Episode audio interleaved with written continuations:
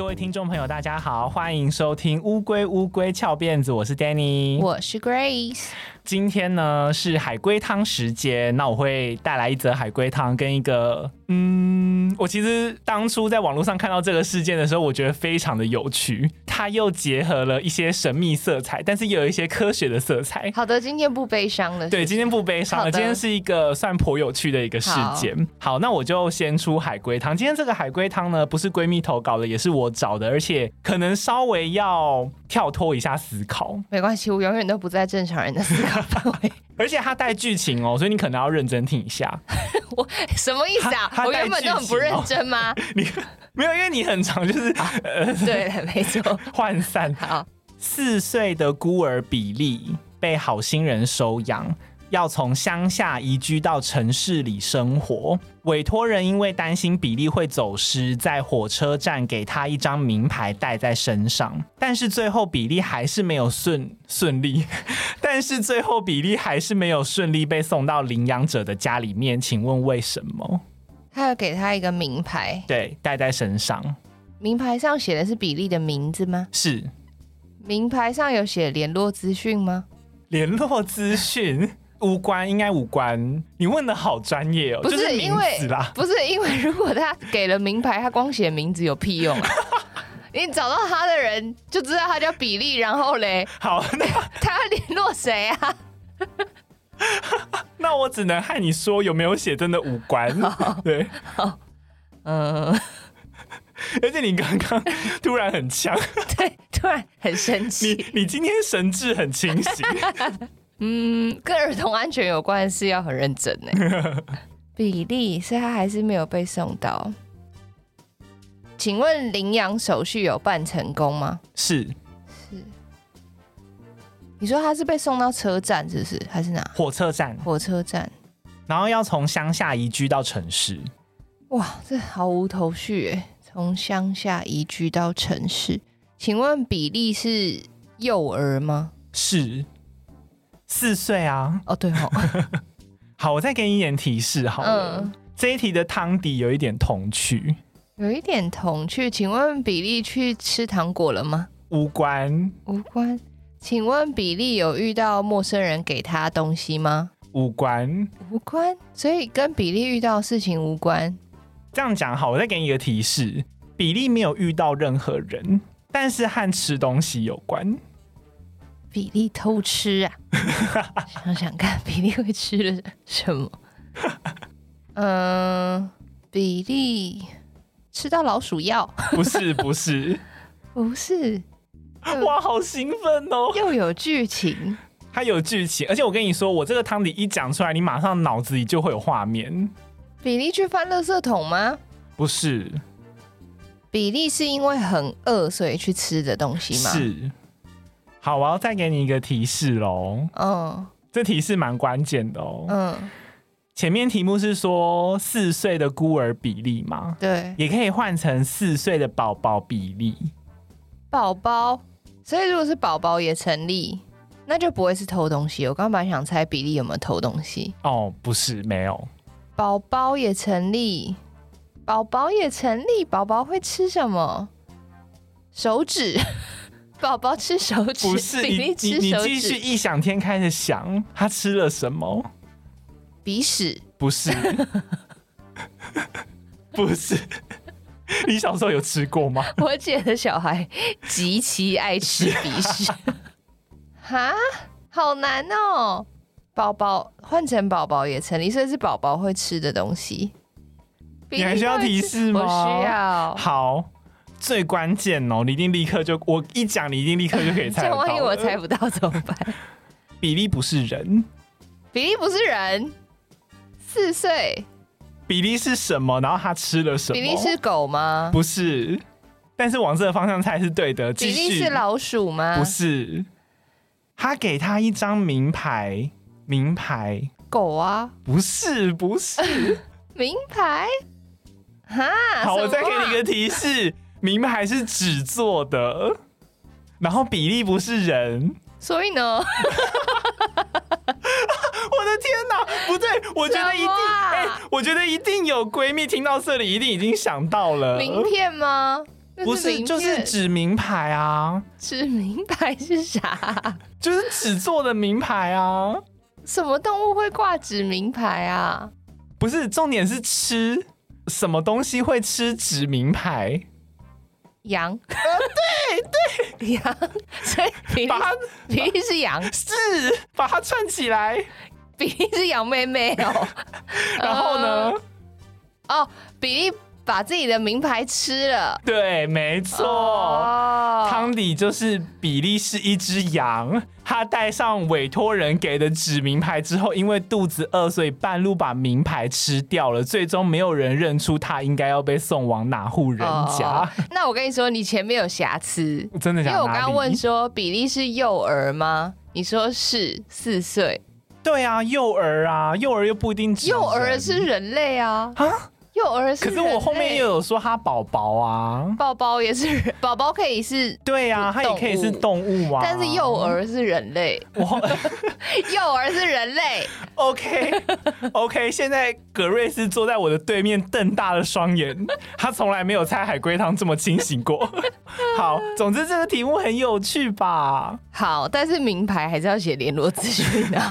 不然只有名字，他吃了也没讲。好，希望大家都可以注意一下，就是如果给小孩名牌，请务必写一下 真的联络资讯。好，那今天呢，我们也要来讲一个搬家的故事，移居到城市的故事，而且这个故事和一个邪教有关系。哦、那我们就先休息一下，等一下再回来。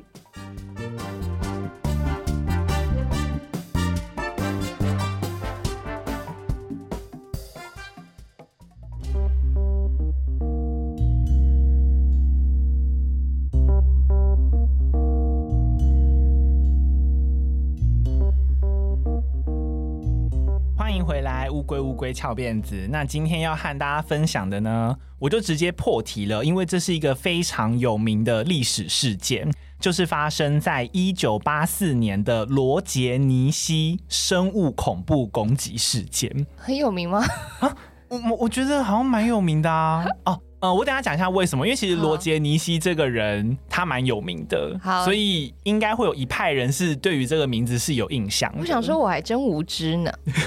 而且你看还，还还和生物恐怖攻击有关，对啊，这是事件延伸的触角真的是非常的多。好，那呃，如果闺蜜有对那种灵性啊，或者是宗教或一些心灵疗法有研究的话，你可能会听过奥修这个名字。例如说，可能塔罗牌里面有什么奥修禅卡这个牌，这个流派。但是其实奥修这个名字啊，它就是曾经和我刚刚讲到的这个历史事件有关系。其实奥修他在印度，他是一个蛮有名气，但是同时也充满争议的一个宗教领袖。他的本名呢，呃，这个印度的发音有点难，我就尽量的重现，应该是叫 Kendra Mohanjana 之类的，大家去找就可以找到了。那他在一九六六年的时候放弃了大学的哲学教职，他就先用罗杰尼西大师这个名字来发展自己的心灵学说，所以其实。奥修等于罗杰尼西，他们是同一个人。我后面都会用尼西来称呼罗杰尼西。因为他后来开始发展自己的学派嘛，我讲一下他的论述有哪些特色。我先消毒一下哈，因为我知道就是在于那种身心灵领域啊，真的是蛮多人应该是听过奥修这个名字的。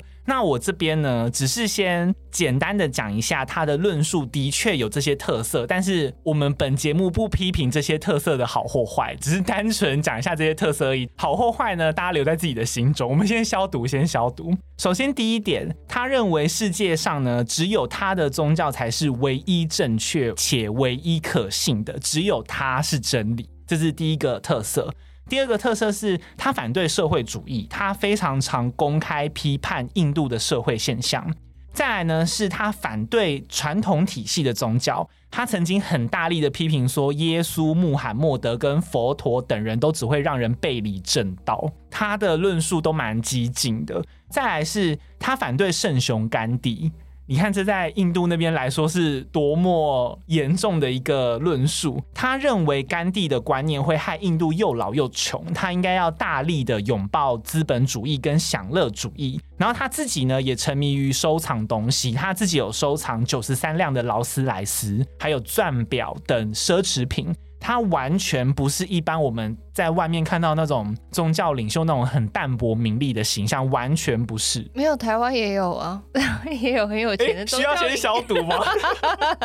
好，我们不说。我们上一集有逼掉东西，就有超多人私讯来问我们到底逼掉什么。我们不会说的，我们真的不会说，付费都不一定会解锁。大家自己想想啦。对，但是还是大家还是可以订阅啦。好，那再来呢？是他主张要用灵修跟冥想来探索生命的意义，呃，希望望信众可以开悟成新人类。最后一点呢，是他反对婚姻，他呼吁性解放，他还提出了一个很特别的观念，就是性万能。他甚至有性爱宗师的称号，他也不避讳和女信徒发生关系，就是他都是有直接承认的。他认为人在高潮的时候得到的那个快乐是其他东西无法比拟的，这是他论述上面的几点特色。那虽然后世呢，有些人认为尼西的学说非常杂乱，毫无系统，但是尼西他是一个个人魅力非常强的人，他的布道演说可以吸引到很多的听众，非常认真的听他讲话。尤其是他的内容，刚刚听下来可以发现，他同时结合了西方重视物质的观念，可是又有东方重视精神的观念，所以呢，很快就累积出了一票信徒。除了印度本地人，正好因为当时西方流行所谓的新纪元运动，又叫做新时代运动啦。简单来讲，就是说大家开始重视个人的的精神成长，就很多人呢。特地会从西方国家跑来印度听尼西大师开始，然后透过各种的心灵疗法或者是团体咨商追寻自我。但是刚刚的论述呢，大家应该也可以发现一个问题，就是他非常常批判印度的社会现象嘛，所以呢就有人不爽了，就是当时的印度政府还有印度的传统宗教势力看尼西非常的不顺眼，就是想尽办法的阻止尼西的教团继续扩张。甚至在一九八零年呢，还曾经发生过激进的印度教教徒试图行刺尼西的事件，就是想要让他死这样子。印度真的很传统啊。对，印度是比较传统的国家。尼西他虽然在这起事件后来有幸存下来，但是呢，他也决定要搬离当时的居住的地方了。他当时住在一个叫做普纳进修院，算是一个他自己创立的一个类似修道院的东西，他就住在那边。然后再加上他本来呢就有一个心愿，他想要。建立一座属于教团的城市，他希望这座城市可以完全的实现自给自足，而且按照他建立的信仰体系来运作，来证明他的教义对世人是有用的。于是呢，尼西他就要秘书去找一块够大的土地，可以容纳现有规模的教团。秘书很多位嘛，其中一位秘书呢叫做马阿南德席拉。很快的就在美国奥勒冈州的一个沃斯科郡找到了一个适合的土地，是一座居民只有七十五个人的小镇，叫做安特洛普镇。然后那边呢，附近有一块名为 The Big Muddy Ranch 的土地，中文翻译如果大家去找的话，会叫什么大泥泞牧场，或者是泥滩牧场，这些中译都有，它比较没有固定的名称。面积高达两百六十平方公里，足以让奥修的追随者，就是尼西啦，让他们在那里。定居，然后打造梦想中的城市。经过秘书的一番说服之后呢，尼西他也决定下定决心说：“好，那我就搬到美国去好了。”所以，一九八一年的时候，教主和信徒们就陆陆续续、浩浩荡荡的搬过去，然后在那边真的建起了一个很大型的聚落，还透过人数的优势呢，在一九八二年的公投，把安特洛普镇的名字改掉，直接改名叫做奥修庄园城。对，他就是透过公投改掉。那奥修庄园城也有别的名字，也叫做罗杰尼西社区，都是一样的东西啦。尼西呢，他在里面建立的体制大致上是怎么样呢？大家也可以听一下。尼西呢，他让那些捐出巨款的富有的信徒担任高层的部门负责人，而钱不多的信徒呢，则是每天需要从事十二个小时无偿而且非常辛苦的劳动，只能吃素食跟蛋。这样繁重的劳动让这些信徒其实。根本就没有办法进修，他每天就是在那边工作，他没有办法去做一些冥想啊，或者是真的追随他的信仰。但是尼西呢，他却回答说，在我的城市里面不是民主制度，如果你不想要走这条路的话，你可以自己离开，就是请你离开，你可以，我不勉强你留下来这样子。但是同时经历了十五年的布道生涯，尼西他觉得心很累，就是他觉得内心有一点疲倦了，所以他决定在一九八一年的四月十号开始进入一段预期四年的沉默期。他中间不会再讲道，也不会再跟人接触交谈。你想要听他布道，只能够透过买录音带或者是买他的书，能够跟他直接沟通的人只有秘书，还有医生，他有专属的医生才可以见到本尊。对于多数的信徒还有尼西来说，这是一个很美好的新世界嘛。但是对于一群人来说就不一定了，就是安特洛普镇原本的居民，哦，对，都忘了那边原本应该有住人呢，那边还有住七十五个人呢，啊，大家不要忘记他们。面对这么大一群就是信仰新兴宗教的邻居，其实一开始啊，当地人没有那么排斥尼西和信众，但是因为他们对庄园城的扩张其实反应很冷淡，因为他们就不是信那个宗教的人啊，所以他们对于他们的理想反应比较平淡一点。再加上尼西主张的性解放，有一点吓到当地的居民。当时还有人透露说，无时无刻都可以看到庄园城里面有信徒在性交，就是。Anytime 都可以看到有人在打炮，感觉好快乐。还是你要不要来信一下？随着时间一久，经过了漫长的时间，双方的冲突跟那种内心累积的不满越来越多，这股气氛呢，甚至蔓延到整个沃斯科郡，开始其他的城镇也对这一群高调的入侵者有一些不满。于是当地的居民呢，就将尼西这一票人直接告到法院去，主张说奥修庄园城有土地使用的问题，要让他们没有办法建设新房屋。那立法的机关呢，也透过法案直接限制奥修庄园城的扩张的权利。偏偏这个时候，尼西他就还在沉默期，在闭关嘛，他是完全不管有关于教团跟任何外界事务的。所以呢，所有的对外发言和权力几乎都落在教团的高层，尤其是我刚刚提到的那位秘书席拉身上。大家要记得席拉这个名字，等下后面会提到。好，那面对当地居民的敌意呢？我事后想啦，其实我觉得席拉算是一个蛮有政治手腕的人。他首先一方面呢，他反过来控诉奥勒冈州有种族歧视跟宗教歧视。那另一方面呢，他想了一个办法，打算逼政府一定要发建筑许可证给他们。你猜是什么？什么意思？因为他们现在当地立法机关不让他们继续扩张嘛。啊、嗯。他想了一个方式，就是逼政府一定要发建筑许可证给他们。他们要盖医院吗？不是。盖学校？不是。当时这个方法我看到的时候，我觉得哇，好厉害哦！捐钱给政府？不是，答案是他要透过选举，他要透过民主的程序，让对手无法反抗。那席拉哈打算怎么做呢？他打算从教团里面推派几个候选人，直接透过选举当上沃斯科郡里面法庭的几个行政官员跟治安官的席位。这样子的话，整个沃斯科郡政府就会受到教团影响，不得不发许可证了。OMG，很厉害，对不对？我那时候听到想说，哇，我第一次看到这种做法耶，对啊。但是席拉很快就也碰上了一个问题，当时教团的人数大约是几千人，这个几千人我查到的数字就很浮动了，我查到有两千的，也有说七千，也有说五千的，总之可以确定是一个以千为单位的数字啦。但是光是沃斯科郡当时的总人口就已经有两万两千人哦，就是根据一九八四年的数据，那其他居民又绝对不可能支持奥修庄园城的候选人嘛，所以席拉他就必须要想一些策略，让奥修庄园城的人口可以短期内大幅的成长，你猜他怎么做？一直性交，一直生小孩。哎、欸，这个，嗯、呃，其实可以，可是他想要短期啊，他养一个小孩太久了。哦、对对对，他，他把人从都市搬过去啊，有一点类似。他这个做法，我也是蛮佩服的。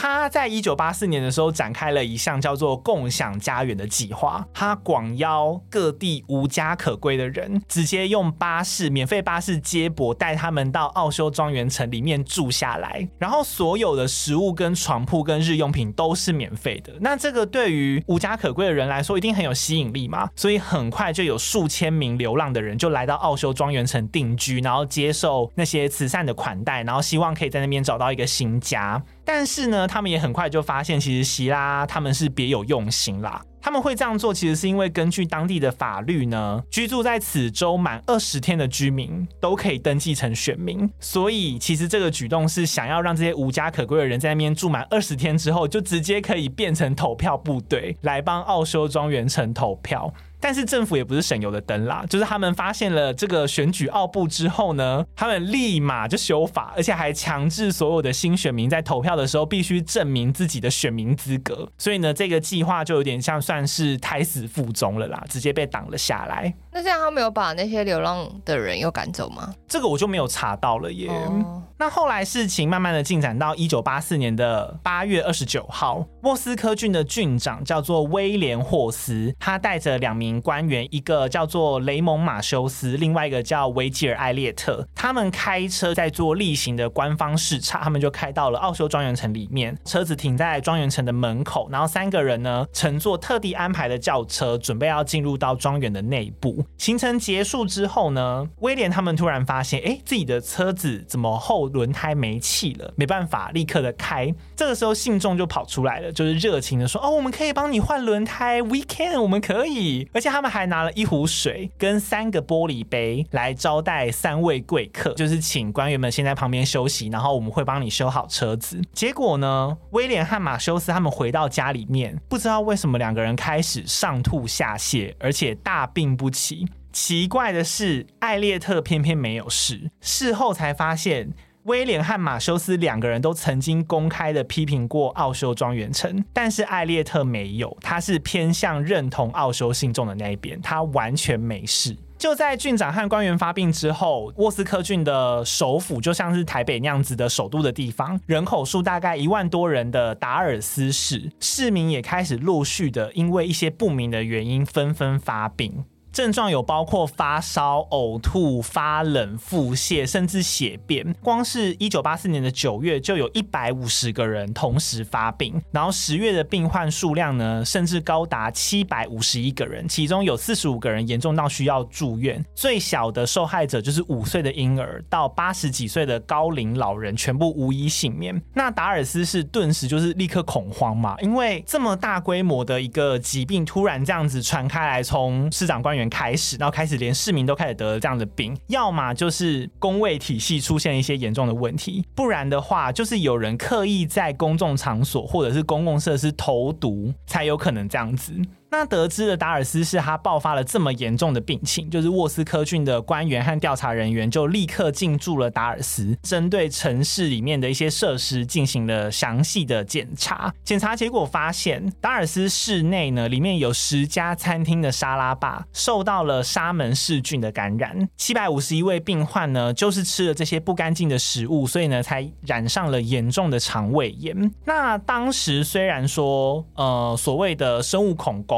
或者是生物恐怖主义，就是 bioterrorism 的那种概念已经有了，但是一九八四年之前啊，其实是几乎没有成功的范例。以当时的人很难去想象说，竟然会有一个生物恐怖事件会发生在一个小城市里面，而且还是可能是精心策划过的。所以当时负责调查的官员们，他们没有认为这是人为故意的投毒导致的。官方第一时间的结论是归咎于餐厅里面的卫生条件跟餐厅工作。做人员的个人卫生情况太差，才导致顾客发病。我是觉得，如果真的是这样的话，那我真的会更害怕。透过一个人可以害七百五十一个人发病，就感觉好容易哦。对，我们生活在台北，不就更危险吗？对啊，很多小吃摊都嘛，对啊，那个手指就是对啊，直接端汤的时候 插在汤里。他说啊，老板，他说哦，没事，我不会烫。他们有这样的理由，是因为呃，有一些顾客在陆续发病之前啊，其实就有几名工作人员自己就先病倒了，所以他们才有这样的推论。但是在两个月内啊，有十多家餐厅连续都出这样的意外，实在是太巧合了。即使没有证据，但是在大多数的达尔斯市民心中。默默的都怀疑，根本就是奥修庄园城搞的鬼，就是他反而激起了民众投票的决心。他们在选举那天啊，抱着病成群结队去投票，哎，彻底的打压奥修庄园城。哦，他们想要让病到不能去投票，是不是？我跟你说，后面就知道了，因为后面的确就在吵这件事情，但是又闹出了一些别的争议。那希拉他领导的奥修庄园城啊，他也意识到整个风向明显对自己不利嘛。选民呢，他因为突如其来的疫情，反而催生出更多那种很独揽的票，就是纷纷去投票。那本来就已经没有人数优势了，所以希拉呢，他就突然的转而率领几个候选人，直接说我退出选举，然后他宣布要彻底抵制这场选举。那最后选举的结果当然就是奥修庄园城惨败嘛，疫情呢也慢慢的平稳了下来，七百五十一位病患很幸运的是全部都顺利恢复健康。但是沙门氏菌到底是从哪里来的？真的是员工本人太不卫生吗？奥修庄园城真的一点关系都没有吗？这个时候呢，就有一位议员，他叫做 James Weaver，他不同意卫生官员的调查报告结论，他自己联系了美国 CDC，就是疾病控制与预防中心跟其他的医学机构，他坚持一定要继续调查奥修庄园城和这起事件的关联，而且他甚至在一九八五年的二月二十八号国会上面发表演说，他当场指控奥修庄园城就是这起恐怖事件的幕后黑手。但是 Weaver 他的调查有一些漏洞啊，因为他提出的所有证据里面，后来大家去翻，完全没有任何一项直接证据可以证明真的是奥修庄园城培养这些细菌的，而且甚至还要有人去投放到餐厅里面去，都只有间接的环境数据。所以当下其实还有一些人，就有一派人是不相信 Weaver 的说法的，还批评他，你是不是就是宗教歧视？你是不是对新兴宗教有意见？结果没想到，在一片争论之中，有一个我们很久没有提到的人突然出来发声了。奥修，没错，就是我们的尼西教主。他沉默多年之后，终于重新的出现在信徒面前开金口了。他在一九八五年的九月十六号，他突然在庄园城里面召开了记者会，直接跟众人宣布说，希拉和他的团队总共二十几个人逃去欧洲了，而且卷走了教会的五百五十万美元。为什么要逃走呢？因为希拉。他等人犯下了一系列的严重罪行，就是他们主导了达尔斯的疫情爆发，在达尔斯的餐厅里面下毒，甚至曾经毒害自己的医生跟女伴，而且他直接邀请州政府和联邦政府欢迎你们来奥修庄园城里面直接调查。他大力的炮轰席拉他们就是一群法西斯主义者。好，那根据尼西本人的供词呢，自从尼西他和信众们来到美国之后，因为进入沉默期。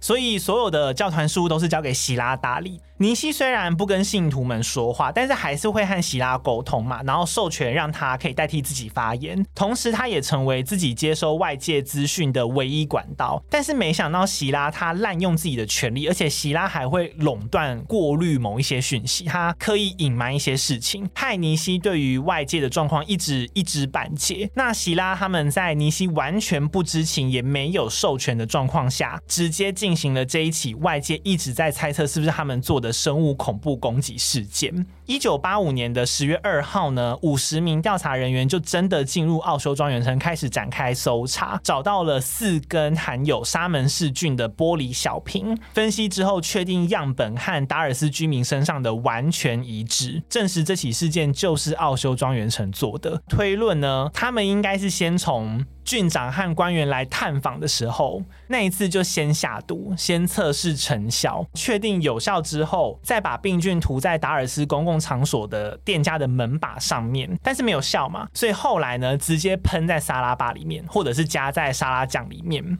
这起事件呢，它是美国历史上第一起生物恐怖攻击事件，也是规模最大的一起。而且不仅如此哦，他还发现了一张单子，上面列有九名。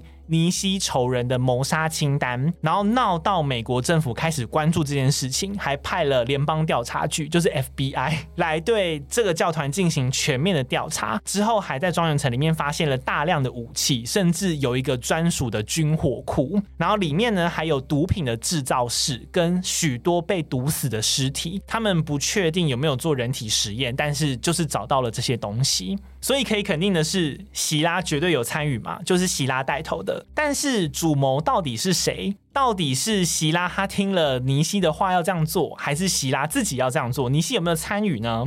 奥修庄园城的市长叫做大卫，他跟 FBI 表示说，希拉声称他有和教主讨论这项计划，然后还代替教主发言说，最好是不要伤害到其他人啦。但是如果只需要死少数几个人的话，那没关系。而且呢，还会放一卷录音带，就说，哎，是尼西本人录的哦，强调说在尼西的名义之下是可以杀人的，然后还告诉那些有疑虑的人不用顾虑，因为其实杀人这件事情在尼西的论述或者是学说里面从来都没有提到到底能不能够这样做，他就告诉他们说不用顾虑少数人的死。不过这卷录音带后来有被一些人说，就是他们里面的声音很闷，就是那种好像在水底的那种声音，就是不太清晰。而且事后希拉他也坚称尼西就是有共同参与策划，但是至今就是直到现在都是没有证实的。而且他还爆料说尼西他吸毒成瘾，还诈骗，而且生活奢侈糜烂，说他根本就是个每个月口袋里只要少于二十五万美元就活不下去的花花公子。二十五万美元呢？如果我有。我应该会很开心，也许你也会变花花公子，那 有可能哦。而且信徒之间因为出现了两派嘛，所以就开始分歧，甚至到最后慢慢的瓦解了。有些人相信尼西，有些人相信希拉，信徒们就是纷纷的散去，最后还顺着当地居民的意愿，就把整个小镇的名字就改回安特洛普，就是那七十五个人得到了原本的名字。那希拉和他的共犯逃到欧洲之后呢，在一九八五年的十月二十八号，大概一个月左右的时间啦，立刻就被。捕了，然后一九八六年的二月引渡回美国受审，他的罪名包括谋杀、投毒、非法入境等等的，最后被判处二十年的徒刑。其实如果每个刑期分开加起来的话，总共是五十九年，但是因为他可以同时服刑，就最长的刑期是二十年，所以他就是做二十年。但是因为他在狱中表现良好，所以呢，希拉只服刑了三十九个月就离开监狱了。那他被驱逐出境之后搬到瑞士，他现今是两家疗养院的负责人，所以他还是过得很好吗？对，现在算是过得还不错啦。那尼西呢？他自始至终没有被控告任何恐怖攻击相关的罪名。他最后是基于违反移民法被起诉了三十五项相关的罪名，然后被判了十年缓刑。他需要缴交四十万美元的罚金，然后也被驱逐出境。一九八九年呢，尼西他就是舍弃了罗杰尼西这个名字，改名到现在常听到的奥修。嗯。奥修，他好像是海洋的意思啦。那他在隔年，就是一九九零年的时候，因为心脏衰竭就过世了。据说他在死前其实非常后悔来到美国这个决定。关于奥修这个嗯学派，其实他后来就是慢慢的，还是在世界各地都一直有些人会继续的引述他的相关学说，就还是有一些影响力的。那在这一起生物恐怖攻击事件之后呢，奥修教它虽然被美国官方定调为邪教，但是至今世界各地的各个许多国家，尤其是东方世界，就像是我们为什么那么少听到这个名字，是因为东方世界其实并没有这么做。那奥修他的信徒还是一样很多，非常的有影响力。Netflix 它有一部纪录片叫做《异狂国度》，就是在讲这件事情。它的主轴其实是在讨论比较大的议题啊，就他在讨论说美国政府它对于信仰自由的一个界限，因为其实当初尼西他愿意搬到美国来，就是因为他看上美国宪法对于宗教信仰有很高的自由有保障，所以他才同意搬到这里的。但是美国他却因为害怕政治被外来宗教染指，像希拉的那个决定，他又大力的打压嘛，而且还刻意的把奥修塑造成邪教的那种形象，所以他就是在讨论说美国政府这种对于呃我保障你信仰自由，但是我又处处限制你的这种矛盾啦。如果大家有兴趣的话，可以去。看，而且他有访问到希拉本人，出席一整个纪录片的访问，就他其实完全没有避讳去谈这件事情，所以大家有兴趣的话可以去看。我自己是还没看啦。好，那这就是今天和大家分享的事件喽，是不是非常的新奇？因为我那时候看到的时候，我真的觉得它结合很多元素，就又有宗教，又有生物恐攻，这样我觉得是还蛮值得分享的一件事情啊。然后我对于最后的那个议题也觉得蛮值得讨论的，到底宗教信仰自由是可以无限被扩张的吗？我觉得大家可以思考看看。而且是不是很多被叫邪教，真的就是邪教吗？还是他们只是违反基督教教义？对对对对对，我觉得这个都是蛮值得思考的事情。好啦，那节目的最后呢，我们要来念一下近期给我们节目的留言。好，首先第一则是 Hello，我是偶然发现乌龟乌龟翘辫子的，因为觉得名字很酷，所以就听看看，一听不得了，我超爱，因为你们会把很沉重的案件讲得很轻松，谢谢你们，而且这根本就是物理安眠药，每晚睡不着的时候都会听，一听直接睡着，谢谢你们的用心，爱你们，一听直接睡着是夸奖吗？嗯、呃，我不太确定，就也许他有相关的需要，我们也是乐见其成啦。就是如果可以帮助你睡眠，我们也很开心。好，下一位是叫做俊龟迷，在这里，你是打错字吗？还是他是说金龟金龟迷吗？我不知道。哦，好，没关系。他说走路听、做事听、煮饭听、洗澡也听，无线耳机买三副才不怕没电。听了好几轮，期待下一季更新。祝身体健康，寿比南山。不能没有你们，Grace 真的好美，反应也好。可爱，感谢。而且你无线耳机是买到什么牌子啊？欸、感觉有点耗电呢、欸。好，再来下一个是我喜欢你们的频道，虽然我现在才八岁，妈妈都反对，我不知道该说什么。我们有一些集数真的是成人才能听。对啊，八岁，八岁，你要不要听那个 GK 什么叔叔说？GK 爸爸说故事、啊？我我有点不相信哎、欸，怎么可能？而且他八岁他会双压哎。他说：“我现在才八岁，妈妈都反对。”哎、欸，我觉得双压这件事情很难讲哦。我觉得有些他们可能滑一些，真的有可能吗？八岁，因为我的外甥女就是在七八岁，然后他们就是儿童啊。可是我觉得很难说，有些人现在滑一些那种什么短视频啊，哦，就可能学了一些单压的技巧，但是会听得懂我们的节目。因为我的外甥女连我讲话，他们都说说阿姨你在说什么？还是他只是单纯喜欢我们的声音？哦，好吧，那也 OK 啦。但有一些集数真的不要听。好，下一个是新闺蜜时间管理大师，好喜欢你们的真实互动，海龟汤真的太特别了。听了几集后，马上推荐给男友。当初他通勤上班，意外发现 Podcast，是他带领我进入此天堂。于是我发现新公司可以边听边上班，真是时间管理大师。然后我就开始挖掘许多新节目，我觉得自己蛮挑剔的，声音节。节奏都很重要，虽然我还没追完，目前只听了三四集左右，但还是想上来刷一下时间，呃，什么时间感吗？刷一下存在感，希望你们可以一直录下去，加油！哇，我们又被夸奖了耶！他说声音品质都要求好。再来下一个是好龟，最近才开始追，觉得丹尼非常真性情，节目好听不脱戏，女主持的声音代入感很棒，也会持续支持收听，谢谢你们完成优质有趣的节目，让我们上班不无聊。好，下一则是爱心，他说因为真实犯罪入坑，海龟汤跟不是犯罪的闲聊也很有趣。我跟你说，棒这就是我们的精华所在。对，不是犯罪的闲聊，大家还记得我们一开始其实想做闲聊节目吗？我们是因为闲聊节目失败，然后我们才做这个的。不然我们一开始想说做闲聊，然后叶配接起来。好，下一个是哦耶哦，这是那个耶。之前打错字的那个，而且他这次又在挑战我们。你们终于、终于、终于更新了耶！我好开心，好开心哦！我等到都快哭了。我常常在心里想，乌龟乌龟翘辫子到底什么时候要更新？你们终于更新了，我的功课竟然也变好了，偶数学生党。所以求求你们快更新啦，不然我功课不好算你们的错哦。好啦，你们节目真的太棒了，尤其是海龟汤的部分，我每次都会把你们说的海龟汤给背起来，然后去问同学，他们会问我这哪来的题目，我会说这是。是一个播客里的节目来的，那个节目超级棒的，等等等，然后推推荐给朋友们，然后隔天他们就回来跟我说，哇，这个节目真的好好听哦，所以你们的节目就是世界宇宙超级棒的啦！笑脸笑脸笑脸笑脸笑脸，你很棒，有分享我们节目的都很棒，你很棒，但偏聒噪。好可爱哦！对啊，不会啊，我们还是很开心来留言。好，下一则是真的好有趣，狗狗 emoji。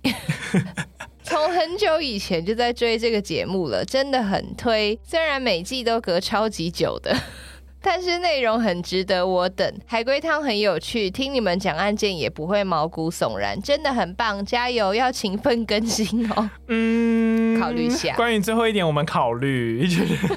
我们是没有那么容易请得动的，我们是很值得等待的，好吗？然后接下来下一个是嗨嗨，又是我，我也会把含有豆类的甜汤放在饭里。我当班长的时候，如果男生不好好排队的话，我就会说，请这位同学不要出轨。